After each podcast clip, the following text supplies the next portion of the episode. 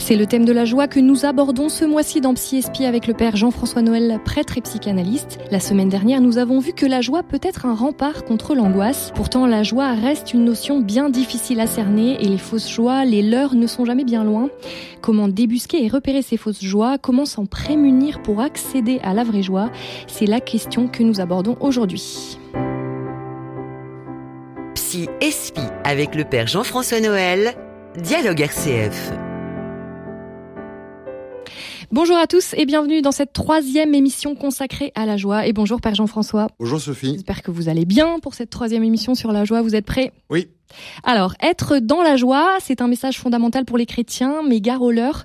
Vous nous mettez en garde contre les fausses joies. Euh, vous avez repéré euh, quatre profils, je crois. Oui, un peu caricaturaux, j'en conviens, et ça va à la fois vous énerver, nous énerver en même temps.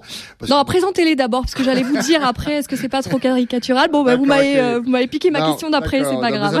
Vous la reprendrez. Alors, j'ai repéré autant donc les, les premières réactions qu'on avait évoquées dans la précédente émission, c'était des, des réactions comme ça instinctives sur soi-même, hein, de repliement ou d'anesthésie, etc.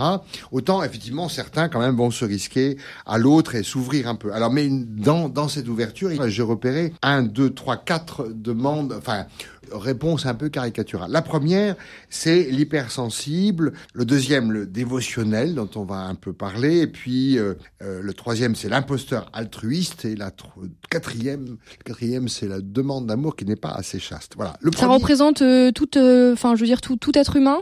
Oui, vous pourriez y en avoir d'autres? Non, vous savez pas. Je pense qu'il peut y en avoir d'autres, mais ils me sont venus parce que je m'observe moi-même dans mes caricatures. Vous observez aussi les autres, non? J'observe un peu les autres, je reconnais, et que dans ma paroisse, voilà, j'ai j'ai souvent affaire un peu à ces quatre figures-là qui sont, euh, en fait, qui sont pas des vraies rencontres, voilà, qui sont des rencontres, euh, mais en même temps, elles peuvent n'y mener. Mais commençons par le premier. L'hypersensible. L'hypersensible. C'est celui qui, comme ça, vient vous voir parce que euh, il était longtemps dans l'indifférence ou dans le, l'indifférence par rapport au monde, et puis tout d'un coup, euh, je sais pas, une, une image, une histoire euh, va vraiment le réveiller de sa torpeur, et il, il découvre que la misère en fait est insupportable et elle résonne comme une urgence, comme un appel un peu à, à s'engager de toutes ses forces. Et il est presque à vous reprocher de ne pas avoir encore sauvé le monde et la planète, ce qui est d'ailleurs vrai. Euh, et que donc cette, cette espèce de d'urgence qu'on trouve chez ces gens-là, qui fait que ils doivent s'engager. Bon, parfois d'ailleurs, ça donne des vocations, des belles vocations, mais euh, on voit bien qu'il y a quand même une sorte de d'immaturité dans cette réponse-là, qui fait que ils sont trop, comment dire, ils sont trop mêlés, euh, ils mêlent trop de leur propre identité de leur propre combat personnel. Ils souffrent aussi beaucoup souvent les oui, hypersensibles. Ils souffrent les hein. hypersensibles. Mm. Et il y en a beaucoup dans l'Église, hein, des gens qui qui prennent à cœur euh, tel ou tel. Là, les malheureux, les malades, les enfants, euh, et il y a ce qu'il faut. Hein. Euh, le problème, c'est qu'en général, ils sont tellement mêlés à la misère même qu'ils veulent défendre que ils prennent pas à cette distance. Hein, et que parfois ils sont voilà il faut absolument que vous alliez à tel endroit tel sanctuaire parce que là la Vierge Vierge Marie a dit ça ou je ne sais quoi.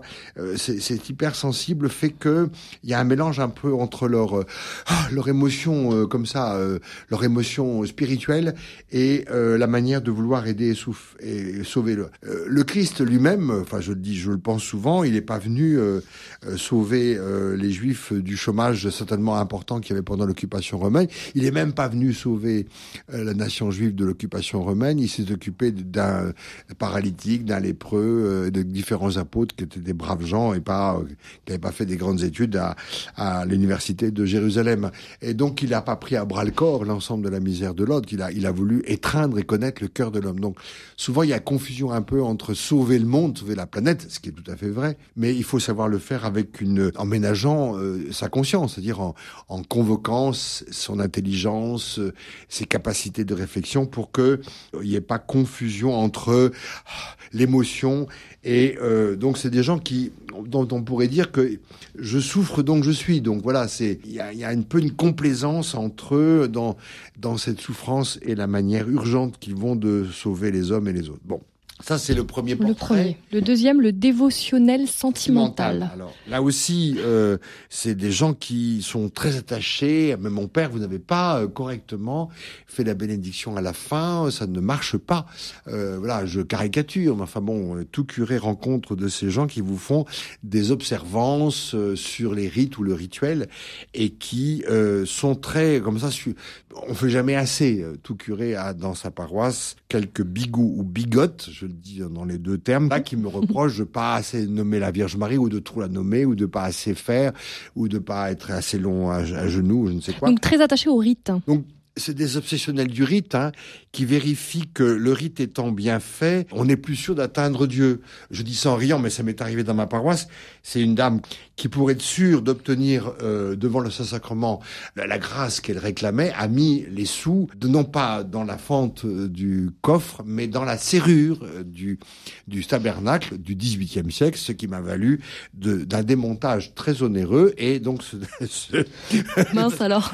on a trouvé, on s'est demandé pourquoi la serrure était cassée. Elle était cassée parce que quelqu'un avait mis euh, une pièce dans la serrure du XVIIIe siècle. Et donc, une serrure, une pièce de 1 euro dans une serrure de XVIIIe siècle, ça casse un, voilà, ça casse. Nos auditeurs sont avertis. Donc, pas de pièce. donc, mais pas de pièce. Donc, elle, je pense qu'elle pensait que plus on met la pièce près de Jésus, plus il, est dans la gratitude. Non, je dis ça en riant et avec respect. Mm. C'est une brave petite dame qui est certainement, euh, voilà. Euh, mais, mais là, ça m'a coûté un peu cher quand même. Mais ce dévotionnel euh, sentimental confond un peu tout, c'est-à-dire qu'ils sont un peu dans le, ils sont un peu idéalistes quoi. Ils pensent que voilà, plus plus on se sacrifie, plus on fait de rites. Mais moi, je viens à la messe tout le temps. Mais comment ça se fait, etc.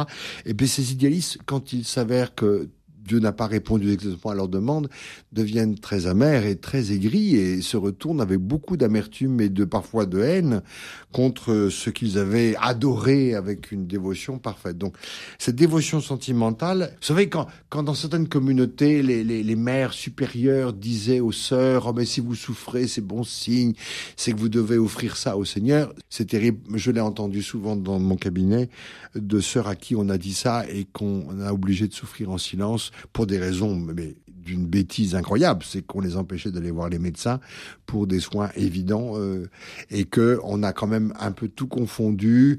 Ah, mais la, souffrance fait partie de votre formation. Non, ça c'est une question très intime entre Dieu et soi et que on ne peut pas imposer à quelqu'un de l'obliger à offrir ses souffrances. C'est une question d'intimité qui ne regarde que que le cœur et le cœur de Dieu et le cœur du souffrant. Donc je suis assez fâché contre ce genre de, de dévotionnel.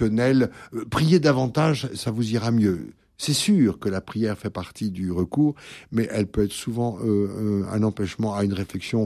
On ne, voilà, on ne soigne pas. Euh, quand on a mal à la jambe, on a mal à la jambe, et c'est pas un chapelet qui va vous sortir du mal de tête. Enfin, ça, moi, ça marche pas en tout cas. Je prends des médicaments, mais ça m'empêche pas de prier. Mais faut pas tout confondre. Et ça, c'est le dévotionnel sentimental qui est quand même très dictateur, quoi. Parce que en fait, si vous n'avez pas, vous n'êtes jamais à la hauteur de l'exacte précision des gestes et des rites nécessaires. Dieu n'est pas maniaque, enfin, je ne crois pas. Alors le troisième portrait, donc l'imposteur altruiste. Alors ça, c'est des gens que j'ai souvent rencontrés, enfin que j'ai que j'ai quelquefois rencontrés. Il faut quand même que je me mette un peu un peu d'humilité quand je parle. Que j'ai parfois rencontrés dans la pastorale d'accueil de santé, par exemple, euh, où vous allez voir des souffrances. Souvent, je me demandais mais pourquoi vous venez quoi? Pourquoi vous venez écouter de la souffrance, etc. Et en fait, c'est des gens qui ne s'aimaient pas eux-mêmes, et qui au fond euh, croyaient euh, aimer les autres par-dessus leur manque d'amour d'eux-mêmes, et parfois d'ailleurs, euh, et je sentais voilà comme en eux cette, euh, cette, cette, ce dégoût, cette, cette, ce désintérêt par rapport à eux. Aime son prochain comme toi-même. C'est une phrase magnifique et terrible. On ne peut pas aller vers l'autre sans s'aimer soi-même. Et je vous promets que l'amour de soi n'est pas une chose facile. Soit on s'aime trop, surestimation, soit on s'aime pas assez, ce qui est souvent le cas d'ailleurs, et qu'il y a un juste équilibre pour que aimer l'autre, il faut d'abord être aimable et s'aimer soi-même. C'est, un, une longue réconciliation permanente sur laquelle nous devons tenir, euh, avoir une vigilance euh, particulière. Justement, vous parlez de, de ces, on s'aime pas toujours très bien, c'est plutôt dans ce sens-là. Peut-être le demandeur d'amour, c'est plutôt de ce côté-là, celui qui s'aime pas beaucoup, qui de, réclame un peu la validation des autres? Oui, c'est celui, c'est la personne qui voudrait toujours, qui, qui, est en déficit de validation, de reconnaissance et qui demande toujours au fond, qui croit que l'évangile c'est c'est cet amour infini, euh, un peu euh, comment dire à la Woodstock, quoi. dire, on va tous s'aimer tranquillement, alors que c'est beaucoup plus compliqué que ça, l'amour de l'autre et de soi, et que ça demande une chasteté. Quand je dis chasteté, euh, il faut pas l'employer au terme de continence. C'est pas qu'on va, c'est pas qu'il y a du désir sexuel qui s'immisce. Parfois d'ailleurs, c'est vrai, il y a aussi. Euh, il faut quand même être clair qu'il y a des déclarations d'amour qui sont parfois teintées de ce désir-là.